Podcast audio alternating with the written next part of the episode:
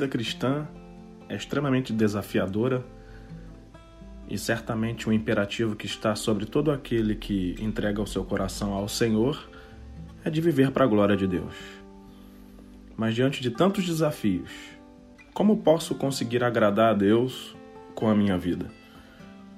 Gostaria de deixar aqui alguns princípios ou conselhos que entendo que são necessários para alcançar esse propósito. Primeiro deles é: Deus precisa ser o primeiro lugar na sua vida. E para isso, a nossa vida devocional precisa ser uma prioridade. Portanto, ler, estudar a Bíblia e orar se tornam princípios fundamentais. Se a nossa vida devocional for uma prioridade, certamente o nosso relacionamento e intimidade com Deus serão valorizados. O próprio Jesus Cristo foi descrito pelo evangelista Lucas como um homem de oração. Ou seja, todo o seu ministério descrito ali narrou alguém que tinha dedicação em oração diante de Deus. O homem perfeito era um homem de oração. Paulo nos diz, quando escreve aos Tessalonicenses: Orai sem cessar, em 1 Tessalonicenses, capítulo 5, 17. Já ler e estudar a Bíblia deveria ser algo natural na vida do cristão. Não apenas ler, mas meditar. Mateus 4,4 nos diz: Nem só de pão viverá o homem, mas de toda palavra que procede da boca de Deus. Além disso, guardar os mandamentos, no resumo do que o próprio Jesus Cristo deixou, amar a Deus e ao próximo, deve ser muito mais do que um dever, mas um prazer, um desejo de obediência, manifestando o amor ao próximo mediante compaixão e serviço. Romanos 14, 7 e 8 diz assim: Porque nenhum de nós vive para si, e nenhum morre para si, porque se vivemos, para o Senhor vivemos, se morremos, para o Senhor morremos, de sorte que, quer vivamos, quer morramos, somos do Senhor. Segundo conselho, ou segundo princípio, é: faça das Escrituras Sagradas a sua regra de fé e prática. Os reformadores tinham um lema que era sola a Escritura, que queria dizer exatamente isso: que a palavra de Deus é a única regra que rege a nossa vida. Ou seja, não devemos permitir que misticismos ou tradições humanas tomem o lugar da palavra de Deus na nossa vida, mas devemos julgar todas as coisas tendo por base a palavra do Senhor. E por que esse conceito é tão importante? Porque a palavra de Deus vai dizer para nós em Jeremias 17:9 que nós não devemos confiar no nosso coração, porque ele é enganoso e incurável. Marcos 7, 21 a 23 vai dizer que é dentro do nosso coração, é de dentro dele que procedem todos os maus desígnios. Temos exemplos de homens na Bíblia que, apesar de serem homens de Deus, por confiarem em seu próprio coração, acabaram na ruína. Sansão, por exemplo, casou-se com uma estrangeira, deitou-se com uma prostituta e foi enganado por uma mercenária. Davi adulterou com Batseba e induziu a morte de Urias, seu marido traído. Pedro negou ao Senhor Jesus e voltou à velha vida, voltou a pescar. Homens que, apesar de crerem em Deus, num dado momento deram ouvido ao próprio coração. Para fazer das Escrituras algo precioso na nossa vida, devemos ter Cristo como centro da nossa vida, da nossa pregação, do nosso modelo de ação. O Evangelho é a boa notícia de salvação por intermédio de Jesus Cristo. Na verdade, é a boa notícia da reconciliação do homem com Deus. E tudo isso se deu por intermédio de Jesus Cristo. Lembrando de Lucas novamente, percebemos que esse evangelista escreve dois livros, o Evangelho de Lucas e o livro de Atos dos Apóstolos. Ambos narram a história de Cristo e de sua igreja, e em nenhum momento vemos nessas passagens Lucas falando acerca de si mesmo, mas apenas de Jesus. Esse exemplo também deve ser na nossa vida. Cristo precisa ser o centro da nossa vida e do nosso discurso. Terceira instrução é: ame a igreja.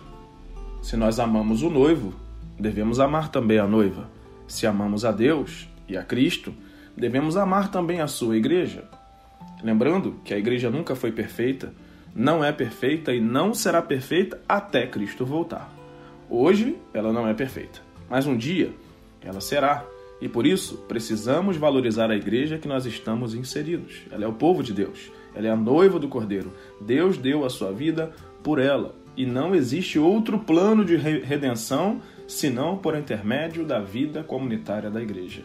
E para que isso se solidifique, precisamos servir uns aos outros e servir o maior número de pessoas possível.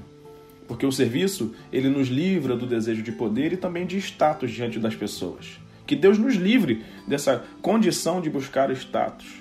Porque jamais podemos nos esquecer que o próprio Senhor Jesus Cristo não veio para ser servido, mas para servir e dar a sua vida em resgate por muitos.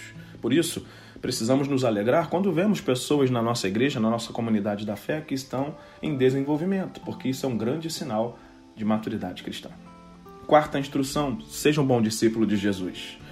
Jesus nos ordenou que fizéssemos discípulos de todas as nações, mas que também fôssemos seus discípulos.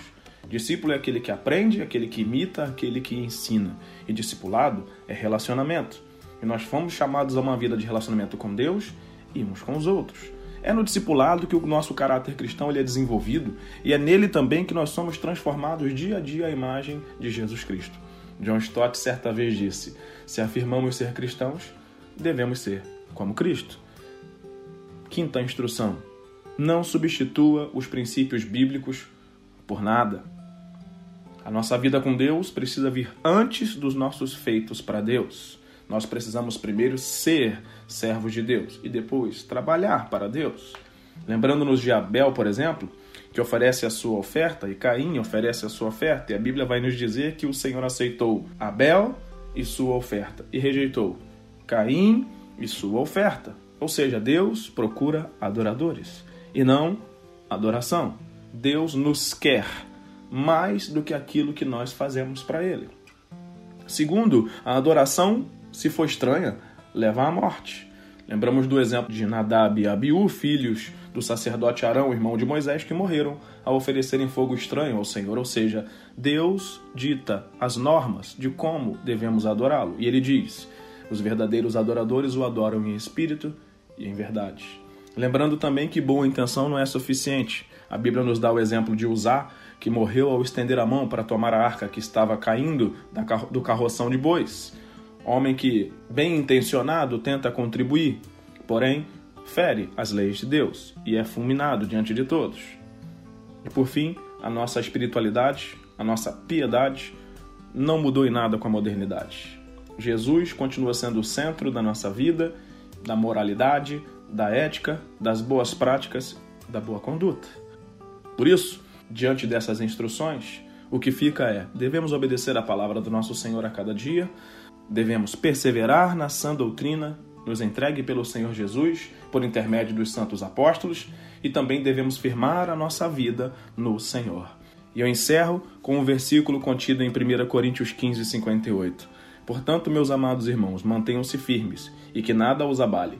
Sejam sempre dedicados à obra do Senhor, pois vocês sabem que no Senhor o trabalho de vocês não será inútil.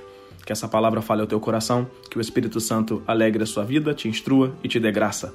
Que o Senhor te abençoe, rica e abundantemente.